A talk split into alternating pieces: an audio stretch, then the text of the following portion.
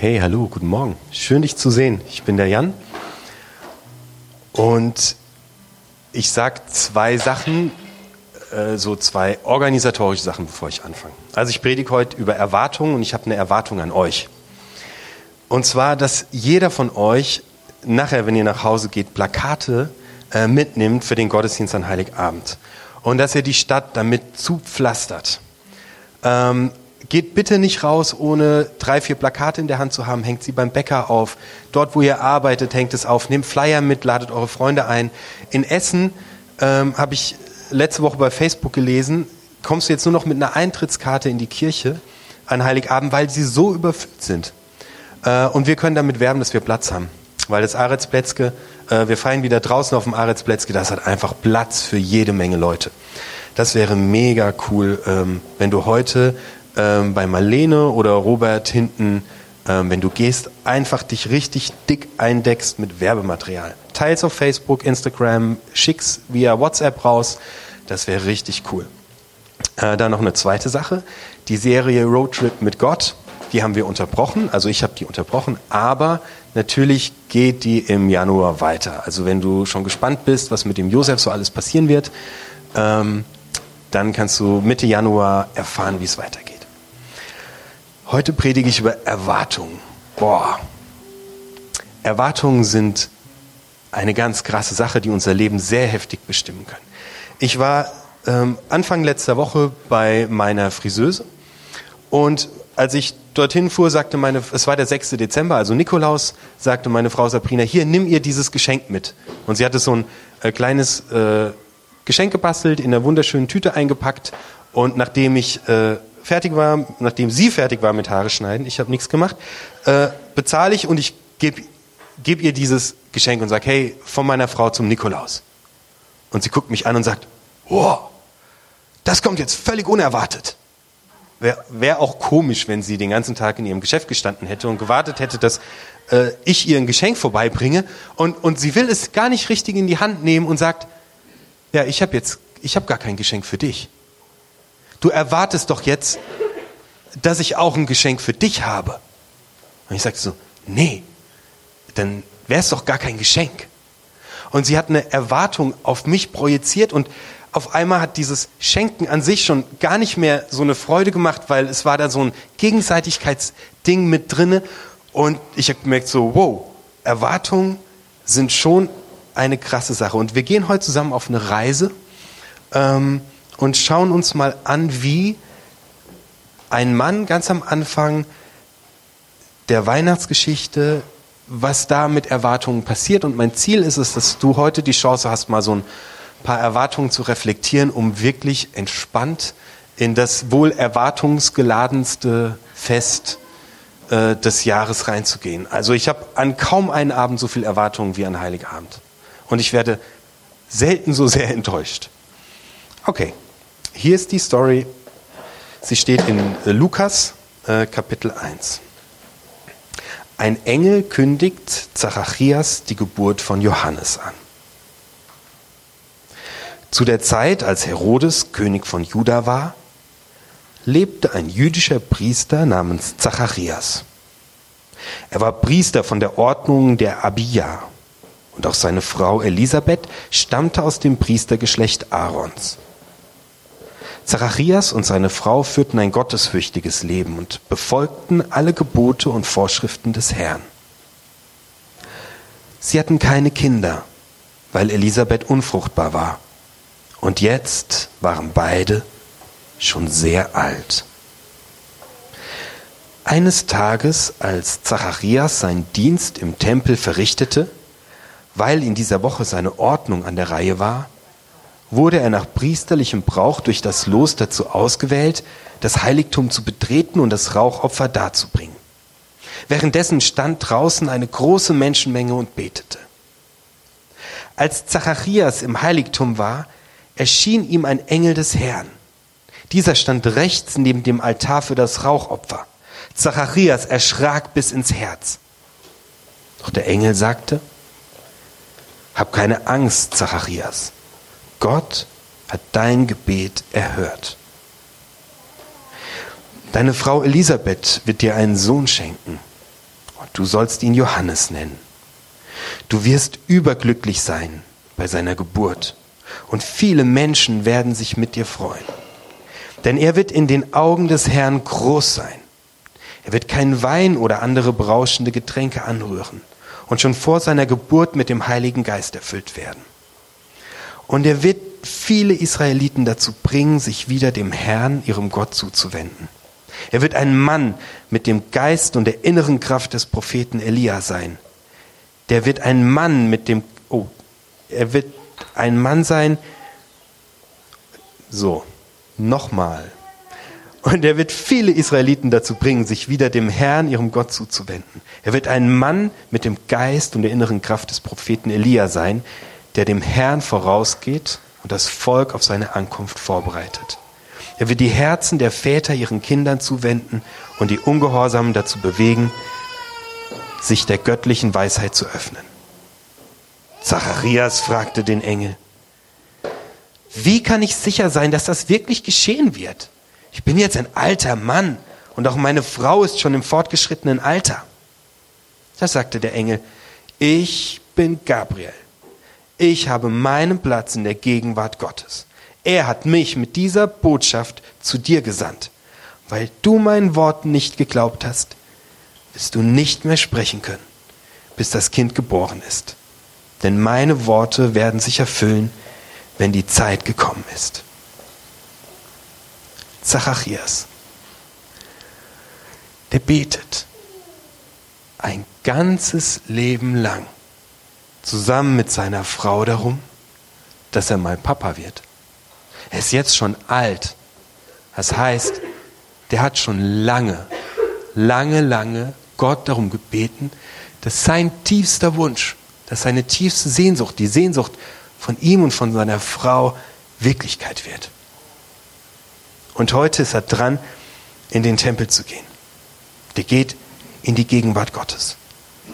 Ich habe so das Gefühl, wahrscheinlich unterstelle ich ihm was, aber wahrscheinlich würde es mir so gehen, wenn ich an seiner Stelle wäre. Ich glaube, ich hätte keine großen Erwartungen mehr an Gott. Also ich sage es nicht, dass es dem Zachäus so geht, aber wenn ich an seiner Stelle wäre, würde ich wahrscheinlich mir nicht mehr so viel Hoffnung machen, dass da Gott noch irgendwas in meinem Leben tut.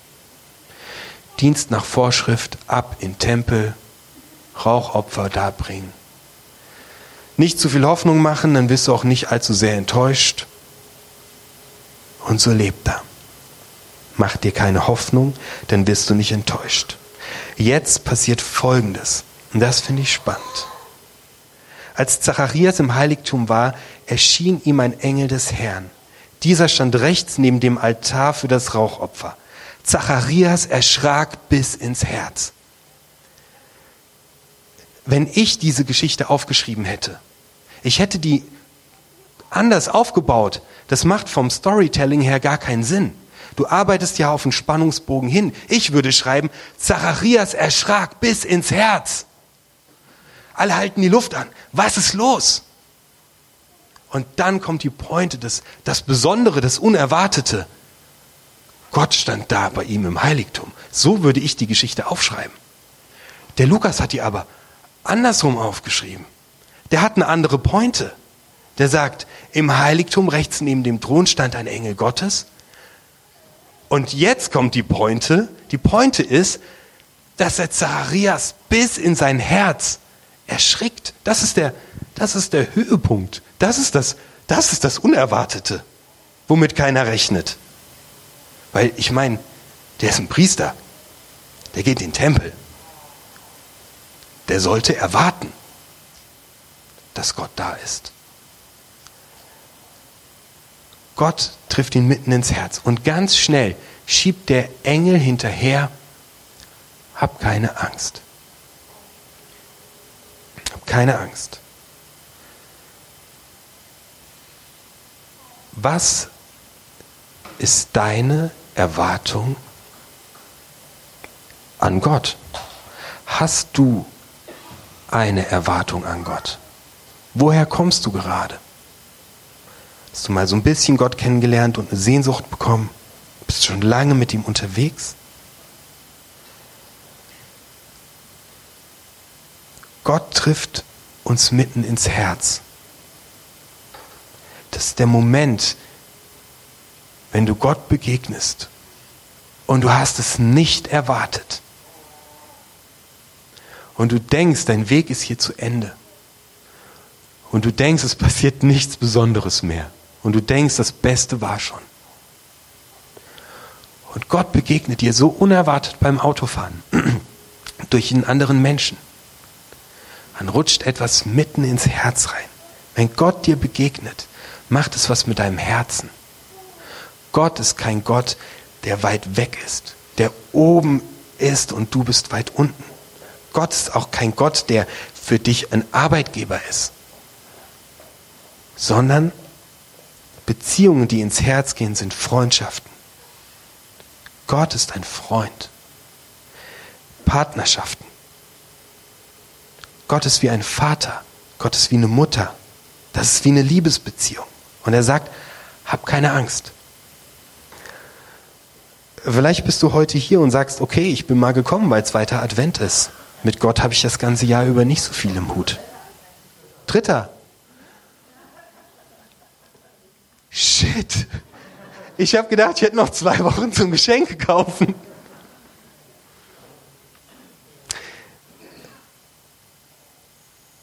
Und jetzt bin ich komplett raus. Ja, super.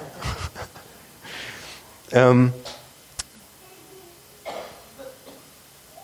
Gott ist ein Gott, der eine Freundschaft mit dir pflegt. Der unerwartet kommt, wenn du nicht damit rechnest und wenn du dir denkst, da passiert nichts mehr, dann ist er da. Erwartung. Der Zachäus, äh, Zacharias hat äh, nicht mehr die Erwartung, dass da noch irgendwas passiert. Zwischenmenschliche Erwartungen, haben wir bei meiner Story von Kam gemerkt, sind ein richtig schwieriges Pflaster. Also kennst du das, wenn du eine Reise buchst? Ja? Wenn ich irgendwo hinreise, zum Beispiel wenn wir auf unser tolles Freizeitwochenende fahren, ich habe zu Hause immer schon ein Bild davon im Kopf, wie das dort aussieht.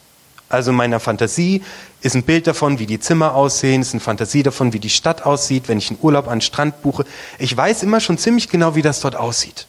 Also das, das passiert auch gar nicht so bewusst. Das passiert eigentlich mehr, mehr unbewusst. Also ich habe ein genaues Bild äh, von der Jugendherberge, wie die Betten da stehen, ohne dass ich das vorher gesehen habe. Das, das setze ich mir so zusammen. Und dann komme ich dort an und es ist ganz anders. Also es kann schlechter sein, es kann auch viel besser sein, es kann meine Erwartungen übertreffen, aber ich habe diese Erwartung irgendwie immer. Oder ähm, wenn du ins Kino gehst und du hast vorher das Buch zum Film gelesen, du findest das Buch ist mega der Hammer.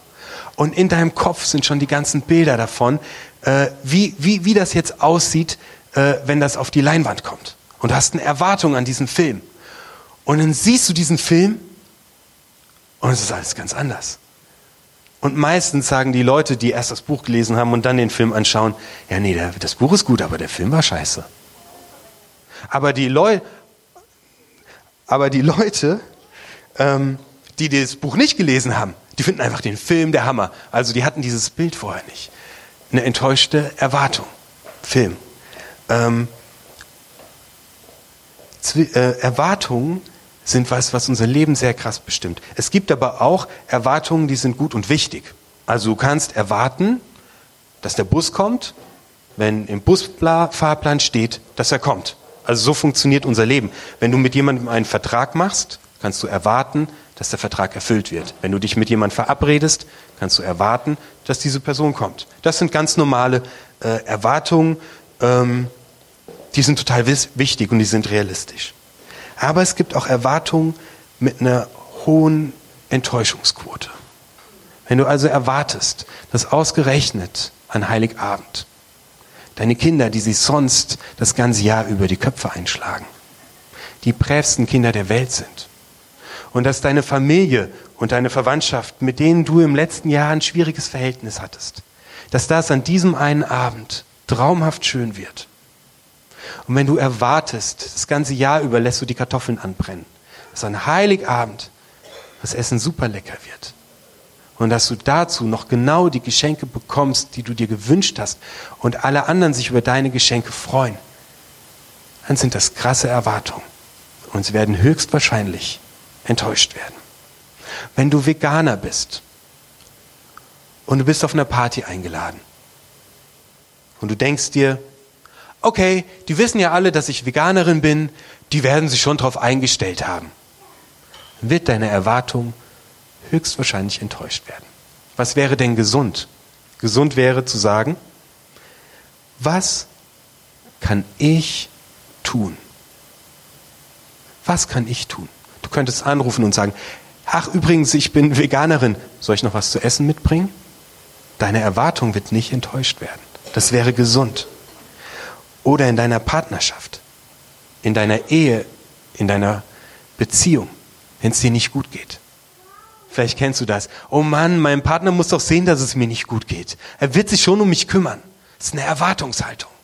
Und diese Erwartungshaltung wird enttäuscht werden. Es sei denn, dein Partner reitet auf dem weißen Ross am Strand entlang und sieht aus wie Ken. Aber mit 99-prozentiger Wahrscheinlichkeit wird deine Erwartung, die du an deinen Partner hast, enttäuscht werden. Gesund wäre, ich erzähle ihm, dass es mir gerade nicht gut geht. Und ich sage konkret, was für eine Hilfe ich brauche. Das wäre gesund. Erwartungen, die wir nicht reflektieren, Erwartungen, die wir nicht aussprechen, bringen uns in eine Opferrolle rein. Wir werden abhängig. Wir werden abhängig davon, dass irgendjemand unsere Erwartungen erfüllt. Oder im Job. Mein Team muss doch checken, dass ich vor Weihnachten immer mega gestresst bin. Die werden alle darauf Rücksicht nehmen. Pustekuchen. Du wirst enttäuscht werden. Diese Erwartung wird sich nicht erfüllen. Und du bist in einer Opferrolle und abhängig davon, dass irgendjemand deine Erwartungen erfüllt, die du nie kommuniziert hast, außer durch schlechte Laune.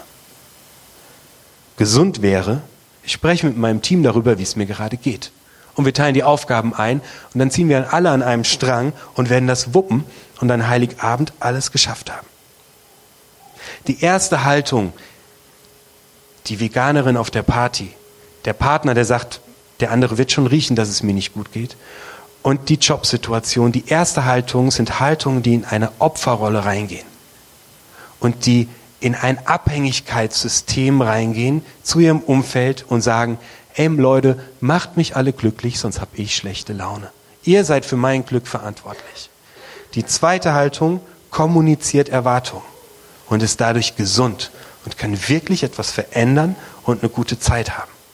Die zweite Haltung sagt, oh Mann, ich check gerade, dass ich hier so eine Erwartung habe, ich nehme mich selbst wahr und ich rede darüber. Und du wirst merken, schon alleine, wenn du darüber redest, ähm, verliert es an Macht. Ich lade dich also ein, mal darüber nachzudenken. Was für Erwartungen hast du eigentlich an das erwartungsgeladenste Fest des Jahres? Was ist deine Erwartung an deine Familie, an deine Kinder, Oh, Erwartungen an Kinder sind überhaupt das Heftigste. Wie viele Kinder leiden darunter im Erwachsenenalter noch, dass ihr Daddy immer gesagt hat, und du wirst irgendwann mal Bankdirektor, weil ich bin auch ein Bankdirektor. Erwartungen sind so heftig. Äh, ich, ich lade dich einfach mal ein, dieses Jahr äh, deine Erwartungen zu checken. Und check das mal in, dein, in deiner Beziehung, wenn du verheiratet bist oder eine Partnerin oder einen Partner hast wir kommen ganz schnell in so eine Rolle rein, dass wir ständig versuchen, die Erwartungen unseres Partners zu erfüllen. In so einem vorauseilenden Gehorsam. Und dann verlieren wir uns selbst. Und unserer Partner, den berauben wir seiner selbst. Weil wir voll geladen sind mit Erwartungen. Ich kenne Paare, die leben natürlich alle von ganz weit weg, die leben komplett ihr Leben aneinander vorbei, weil sie immer nur versuchen, die Erwartungen des anderen zu erfüllen, die er nie geäußert hat. Also Leute, redet miteinander und klärt mal eure Erwartungen. Erwartungen sind richtig mächtig. Richtig, richtig mächtig. Es gibt gesunde Erwartungen und es gibt Erwartungen mit einem großen Enttäuschungspotenzial. Zurück in die Story. Denn hier ist genau das, was wichtig ist. Hier herrscht Klarheit. Zacharias erschrak bis ins Herz. Doch der Engel sagte, hab keine Angst, Zacharias. Gott hat dein Gebet erhört. Deine Frau Elisabeth wird dir einen Sohn schenken und du sollst ihn Johannes nennen. Mir ist aufgefallen, wie, wie krass gestochen und klar hier gesprochen wird. Also dieser Mann hat eine Erwartung sein Leben lang gehabt, er hat sie fast aufgegeben, aber sie ist da. Und jetzt spricht Gott ganz klar in sein Leben rein. Da gibt es kein Wischiwaschi, nichts Unausgesprochenes. Der sagt ihm sogar, wie er sich fühlen wird. Du wirst überglücklich sein bei seiner Geburt. Und viele Menschen werden sich mit dir freuen. Denn er wird in den Augen des Herrn groß sein. Er wird kein Wein oder andere Getränke anrühren, berauschende Getränke anrühren und mit dem Heiligen Geist erfüllt sein. Wurp, da herrscht Klarheit. Gott kommt mit Klarheit. Und der Zacharias, der kann das gar nicht glauben, dass ihm, der sein Leben lang etwas erwartet hat, auf einmal das erfüllt werden soll. Und er zweifelt daran und der Engel sagt, und du wirst sprachlos sein. Ich habe in, das ist die letzte Sache für heute, und die habe ich noch nicht zu Ende gedacht. Aber dann kannst du die vielleicht zu Ende denken. Und die passt auch noch nicht so ganz in den Kontext dieser Predigt, aber ich glaube, ich habe in dieser Geschichte was entdeckt, was mich wirklich hat aufmerken lassen und vielleicht ist das für dich genauso spannend wie für mich. Der Zacharias und seine Frau, die sehen sich ihr ganzes Leben lang nach einem Kind. Und als sie alte Leute sind, kommt Gott und sagt, ihr werdet ein Kind bekommen. Und es wird Johannes heißen und es wird ein, großer, großer Mann sein. Johannes ist der Wegbereiter von Jesus Christus. Er ist ein Prophet, er ist ein wichtiger und mächtiger Mann. Gott gebraucht diesen Johannes für seinen Plan, der bis heute zu deinem Leben Auswirkungen hat. Der kündigt Jesus an. Jesus lebt und zeigt dir, wie Gott ist und stirbt für dich am Kreuz und steht auf, dass du wieder aufstehen und durchs Leben gehen kannst. Das ist so, so ein wichtiger Job, den dieser Johannes tut. Und das Krasse ist, also schau mal, äh, wie es dir dabei geht. Das Ganze macht Gott auf einer Sehnsucht, die der Zachäus hat. Mir ist aufgefallen, dass das bei Abraham genau dasselbe ist. Der, der hat eine tiefe Sehnsucht, der wünscht sich sein ganzes Leben lang auch ein Kind. Und Gott erfüllt diese Sehnsucht und integriert die in seinen Plan und macht was wahnsinnig Großes draus.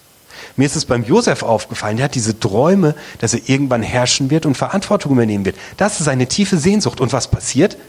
Gott nimmt diese tiefe Sehnsucht, die dieser Josef hat, und Josef wird später der zweitmächtigste Mann in Ägypten, der Wegbereiter für so viel, was passiert. Also, ich habe gedacht, wie krass ist das denn, wenn, wenn Gott unsere tiefsten Sehnsüchte nimmt? Genau das, wonach du den krassesten Hunger hast. Und genau das benutzt, um mit dir was richtig Wichtiges durchzuziehen. Ich habe das noch nicht zu Ende gedacht, aber ich finde, ich finde, da ist ein Muster. Also da gibt gibt's ein Muster zu entdecken, wie Gott arbeitet. Also erstmal, ähm, also ihr könnt, ich habe das nicht aufgeschrieben, ihr könnt jetzt mitdenken, weil ich denke auch, während ich spreche. Also nach dem Ausschlussverfahren könnte ich erstmal sagen, Gott äh, verlangt nichts von dir, wo du dich komplett irgendwie, äh, was, was nicht dir entspricht, wo du dich komplett verbiegen musst oder bei kaputt gehst. Das könnte ich nach dem Aus widersprecht mir, nach dem Ausschlussverfahren erstmal konstatieren. Sondern Gott nimmt das, was in deinem Herzen liegt, wonach du dich sehnst, um was richtig, richtig Großes draus zu machen.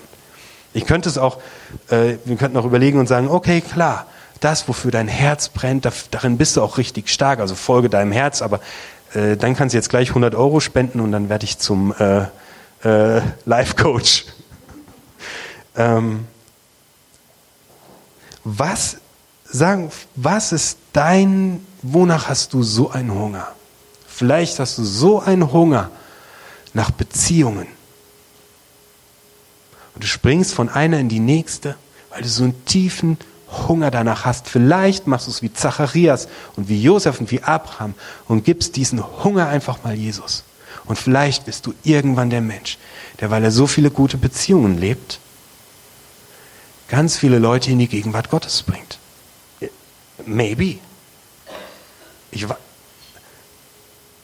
ich finde auf jeden Fall dieses Muster äh, brutal spannend, dass, ich hier, äh, dass, dass wir hier sehen können, dass Gott irgendwie augenscheinlich immer wieder tiefe Sehnsüchte von Menschen nimmt, um daraus ein mega Ding zu machen. Das sind alles Riesendinger, die da passieren.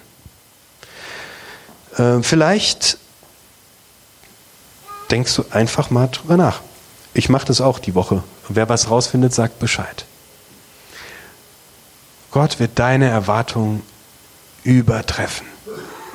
Das ist sicher. Renn zu Gott, lauf zu dem. Erzähl ihm deine Erwartung. Erzähl deinem Partner deine Erwartung. Teile sie, ähm, teil dich mit, damit dieser Druck rausgeht. Und Gott wird deine Erwartungen übertreffen, wenn du sie ihm erzählst. Es gibt so einen geilen Song von Coldplay, der heißt uh, If You Get What You, uh, eine Song, Fix You heißt der Song, eine Textzeile ist If You Get What You Want, but not what you need. Wenn du das bekommen hast, was du wolltest, aber nicht das, was du eigentlich brauchtest. Gott wird deine Erwartungen übertreffen, aber es ist, kommt meistens anders, als du denkst. Also schmeiß dich auf ihm und teile mit ihm deine Erwartungen.